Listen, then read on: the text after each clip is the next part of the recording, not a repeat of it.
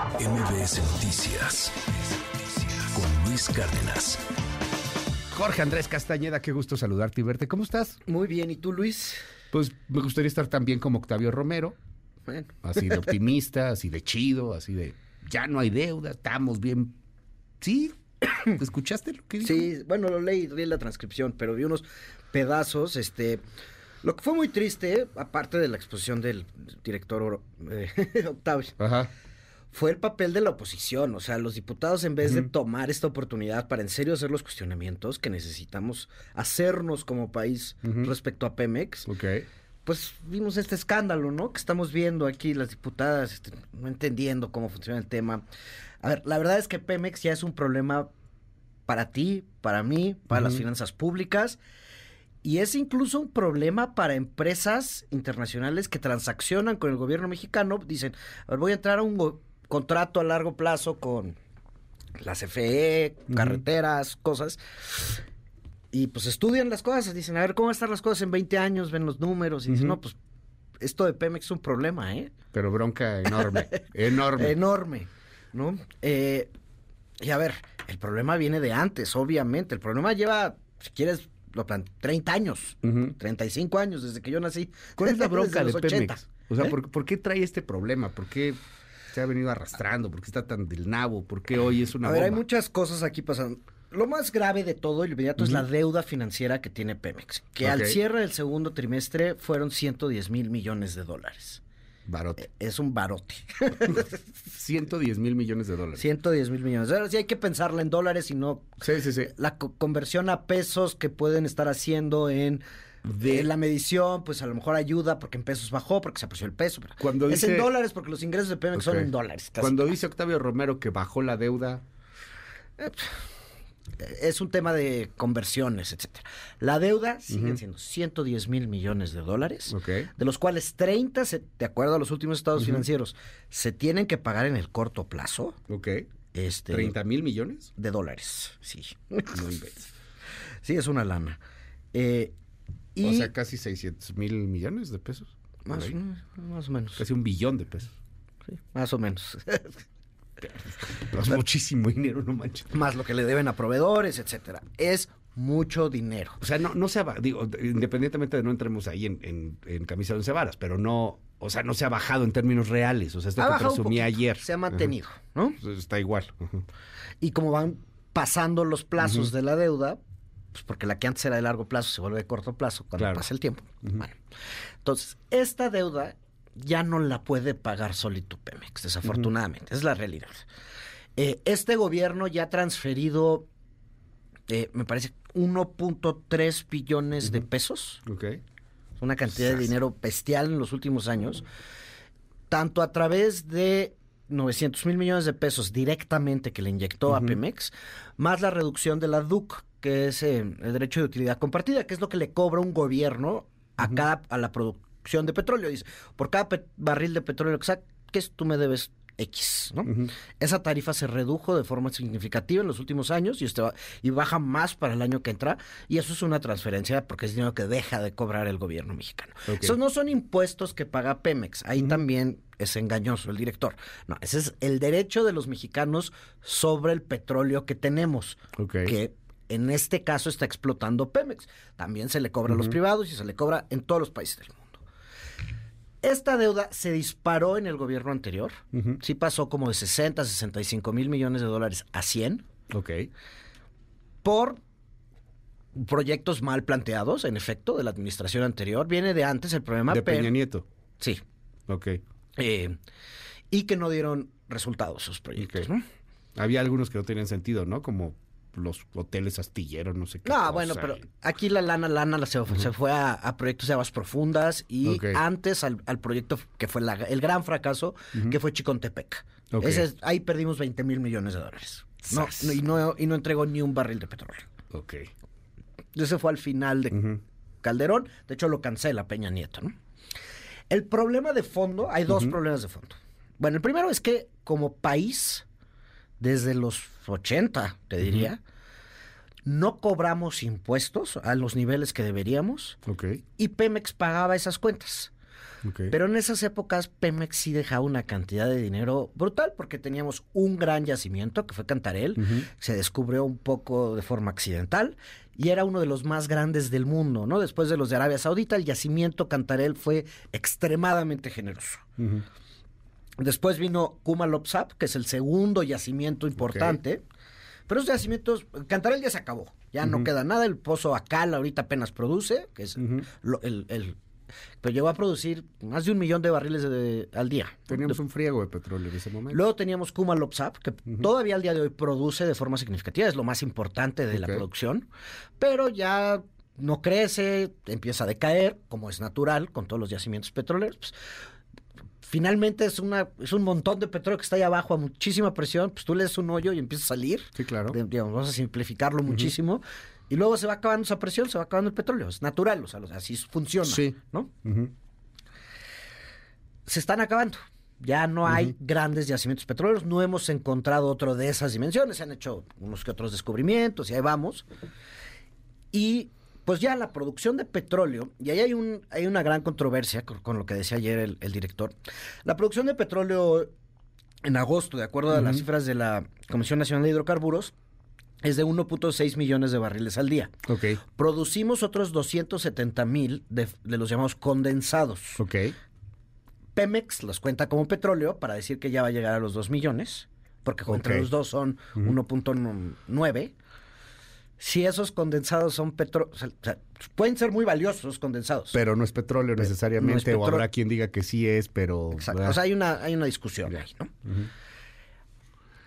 Y entonces en realidad ya no producimos tanto petróleo. Entonces ordeñamos a la vaca durante todo este tiempo y pues ahora vamos a tener que pagar las cuentas. Porque la fuimos ordeñando, ordeñando, ordeñando. Se acabó el petróleo fácil, el petróleo regalado. Y ahora tenemos que pagarle las cuentas. En el fondo, podríamos pensarlo como que Pemex nos prestó a los mexicanos, al gobierno mexicano. ¿Y qué se hizo con ese dinero? Eso es lo que todo el mundo se pregunta. La gran mayoría, bueno, no la gran mayoría, una parte muy importante se fue en el subsidio a las gasolinas, que eh, so- sobre todo en el gobierno de Felipe Calderón. Se gastaba una cantidad de dinero brutal en mantener el precio de la gasolina de forma artificial, que es uno de los gastos más, se conocen como regresivos. Cuando tú le das dinero a la gente para, en subsidio a la gasolina, le estás dando dinero a los ricos. Sí, claro. ¿no? Pero Sí. es un tema políticamente muy sensible.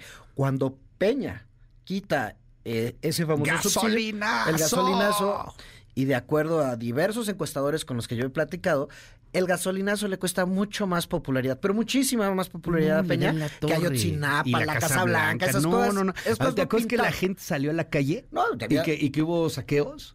Esto es lo que más Saqueos en. Veracruz, me acuerdo. Salía ahí, Sí, creo no, que Miguel Yunes, Culiacán, era gobernador Miguel Yunes, salía a decir, no, espérate, no te estés robando la tele. ¿Y qué tiene que ver que te robes la tele con el gasolinazo? Pues quién sabe, pero era el descontento social, etcétera. Entonces, Oye, Y en eso. Ajá. Y la otra parte de la lana se gastó mucho en transferencias a los estados durante, digamos, ya, ya podemos hacer la cuenta como de 2003, 2004 hasta 2015. Y esas transferencias a los estados, hay que ser honestos, se clavaron una buena Sí, parte. los gobernadores. Los gobernadores, porque ahí no existía ni una rendición de cuenta. Y otra, pues sí, sí se construyó cierta infraestructura, ¿no? O sea, si tú vas a, la- Sí, claro. a tu- a diferentes ciudades Pero del país, si la ves. Pero una buena ¿no? parte sí se fue. Pero una buena parte sí se fue. Los Entonces, arcas hoy- de Javier Duarte y César Todas Duarte esas y cosas. todos estos amiguitos, Borges, etcétera. Y hoy, pues nos toca pagar las cuentas, porque Pemex nos prestó a los mexicanos. Y estos 110 mil millones de dólares, regresando a, a esta deuda, no la va a poder pagar Pemex solito. La vamos a pagar todos. No. Ya le estamos pagando. transfiriendo una cantidad de dinero a Pemex brutal, estos 900 mil millones de pesos, más, eh, digamos, los 400 de reducción de la DUC, más los 200 que vienen para el próximo año en, en el presupuesto. Ya hoy, y ya lo dijo el presidente, me parece que hizo lo correcto ahí, pero no lo termina de, de, eh, implementar, que dice, la deuda de Pemex es deuda soberana, dice. Entonces, asumamos que lo que debe Pemex lo debe el gobierno. Y si tú ves eh, la ley de responsabilidad hacendaria, en, los, en el saldo histórico de re- requerimientos financieros del sector público, ya Ya. está la deuda de Pemex. que esa es la cifra que ven las calificadoras y todo el mundo. Ahí está contemplada la deuda de Pemex. Entonces, lo que a mi parecer deberíamos de empezar a contemplar es que el gobierno mexicano absorba esa deuda. Hay varios mecanismos por lo que se puede, y quizás no son los 110, pero sí un buen pedazo, unos 30, 40, ¿no? que la compren en los mercados internacionales. Ahorita cotiza un descuento tremendo esta deuda de Pemex a 50 centavos por el dólar, algunos de los bonos a más largo plazo. Bueno.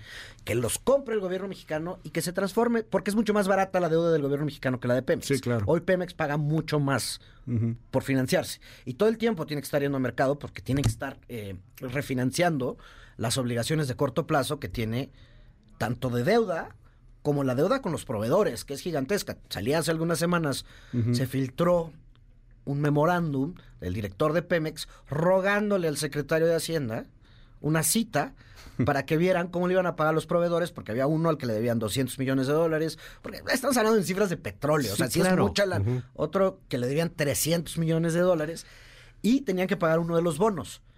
Si Pemex de repente se queda sin lana en la caja y no paga uno de esos bonos porque el secretario de Hacienda no recibió, tenemos un problema ahí sí gigantesco. Pero ¿cómo? ¿Qué? ¿Qué? Pues lo que pasa es que se, se, se detonan muchísimas cláusulas legales que están en todos estos contratos. Ya. Y entonces muchísimos otros contratos dicen, si Pemex deja de pagar, yo esta deuda que me debes me la tienes que pagar mañana. Este, y, y se vuelve, digo, los abogados eh, corporativos estarían felices, harían su agosto, pero se volvería un tema Brutal. complicadísimo.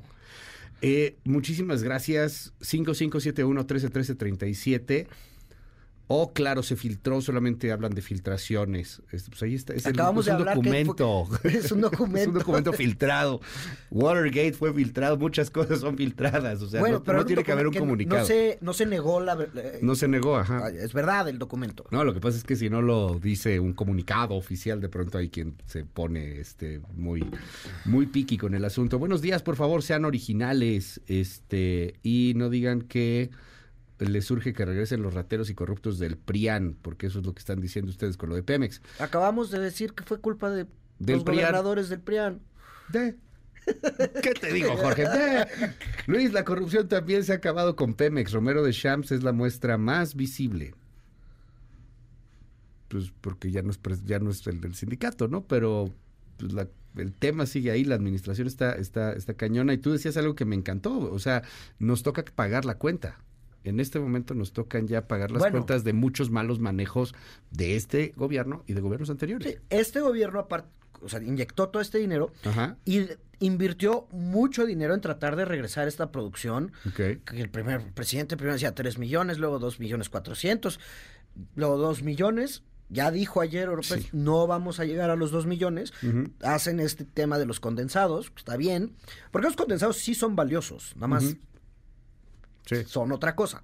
Y vienen de dos campos principalmente que descubre el gobierno anterior, eh, son Ixachi y Cuesqui, me parece, y han estado explotándose ahorita, pero también ya se empieza a ver declive en estos, ¿no? Y falta y son complicados, porque aunque son en tierra, son muy profundos, tienen ciertas complejidades técnicas, que está bien que se estén explotando, pero no necesariamente son sostenibles.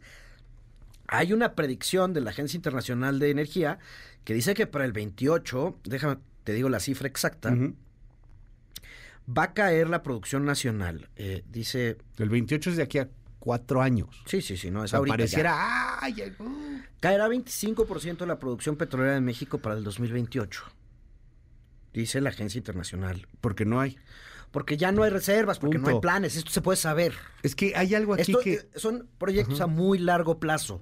Y- estos de petróleo. Y le duele a la gente, sobre ya todo no a la somos gente- un país petrolero. Exacto. Es lo que tenemos que entender. Eso, ya no bueno que somos un país petrolero. Ahora somos un país, eh, comentabas hace Claro. ratito, estamos viendo lo de la garita de mm, Ujú. Sí, Ciudad Juárez. norte. Somos un país exportador de manufactura. Somos buenísimos Bueno. para eso. Qué bueno que ya no somos un país petrolero. Jorge, te seguimos en tus redes. Estamos ahí en X, Jorge Acast y todos los jueves en El Economista.